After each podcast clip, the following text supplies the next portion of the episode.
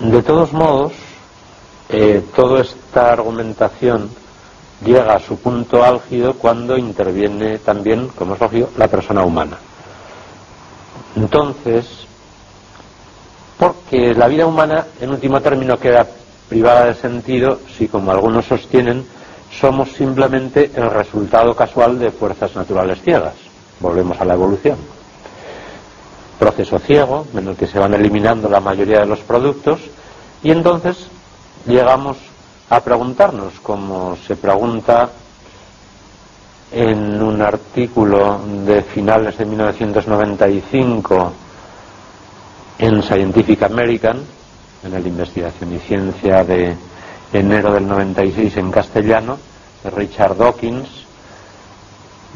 biólogo de Oxford muy conocido por sus libros, El relojero ciego, especialmente en el que sostiene exactamente lo contrario de todo lo que yo estoy diciendo aquí ahora. Y en este artículo eh, se pregunta el título, ¿tiene, vida, ¿tiene sentido la vida fuera de sí misma? Y la entradilla dice, los seres humanos siempre se han preguntado por el sentido de su vida. En opinión del autor, la vida no tiene otro significado que el de perpetuar la supervivencia del ADN. En fin, y a lo largo del artículo, pues eh, Dawkins insiste en su es Richard Dawkins, no tiene nada que ver con Stephen Hawking, que es el físico paralítico, es Richard Dawkins.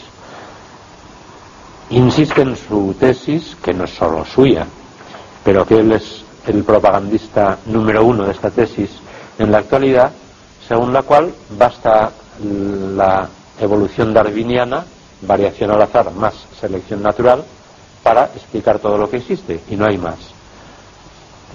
Es, él habla del espejismo de un diseño intencional, que esto hoy día se comprende bien, es la selección natural darwiniana, etcétera, en fin, pues va hablando.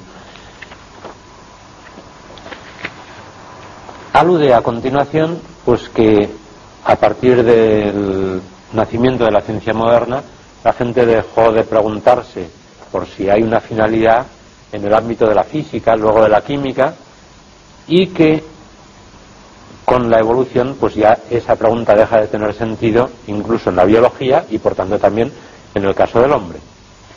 Y dice que actualmente, y no se enfaden, solo los analfabetos científicos se plantean esa pregunta.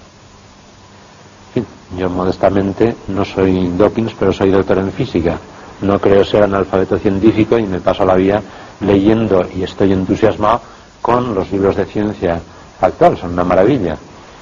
Pero según él es muy extremista y todo el mundo lo sabe. Solo los analfabetos científicos se plantean esa pregunta, pero ese solo encubre la increíble verdad de que nos estamos refiriendo todavía a la mayor parte de la población mundial. Con lo cual, no desesperen si se encuentran dentro de esta mayoría, porque en fin parece que todavía los analfabetos científicos son la mayoría de la población mundial. La conclusión de Dawkins es, en un universo de electrones y genes egoístas, fuerzas físicas ciegas y replicación genética, algunos lo van a pasar mal, otros van a tener más suerte, y por mucho que se busque no se encontrará ninguna explicación, ningún rastro de justicia. El universo que observamos tiene precisamente las propiedades esperables si en el fondo no hay diseño, ni intencionalidad, ni mal, ni bien, nada excepto una indiferencia despiadada.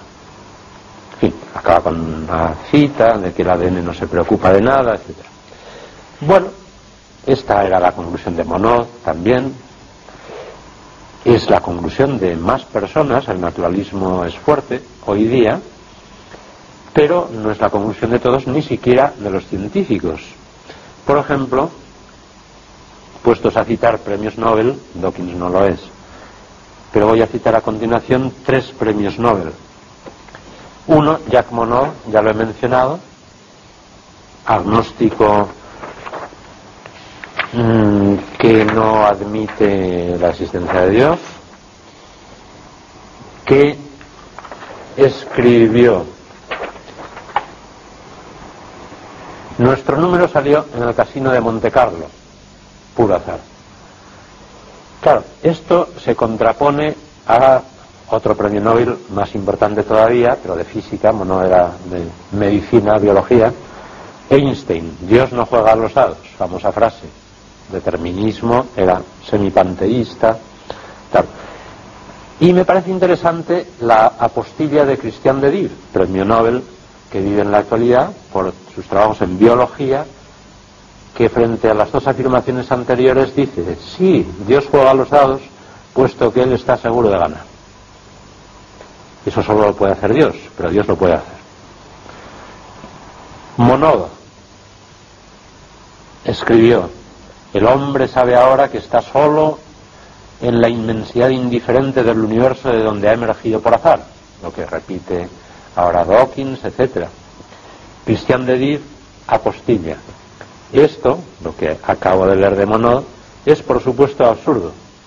Lo que el hombre sabe, o al menos debería saber, es que con el tiempo y cantidad de materia disponible, ni siquiera algo que se asemejase a la célula más elemental, por no referirnos ya al hombre, hubiese podido originarse por un azar ciego si el universo no los hubiese llevado ya en su seno.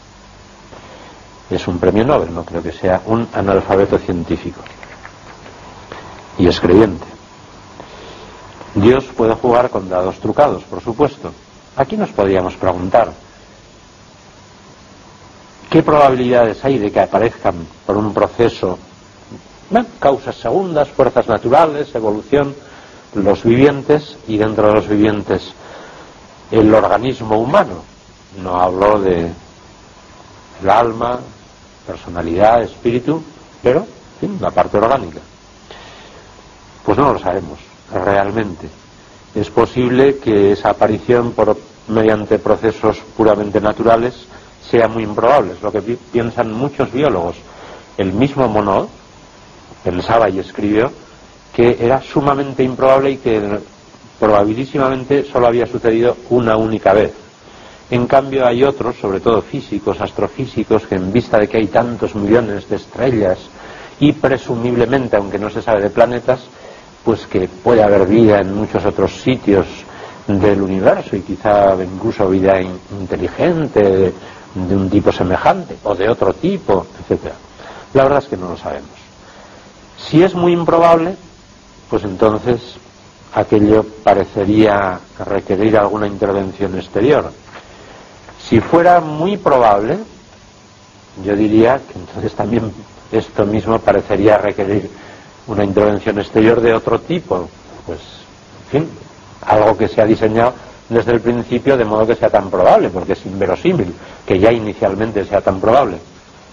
Cabe también que, es que no sea ni tan improbable ni tan probable, pero incluso en este caso las leyes básicas de la física, de la química, de la biología, que son muy específicas, y todos los componentes básicos tienen que ser tales, es lo que se suele denominar el principio antrópico hoy día, tienen que ser tales que hayan hecho posible que nosotros existamos, porque el hecho es que existimos.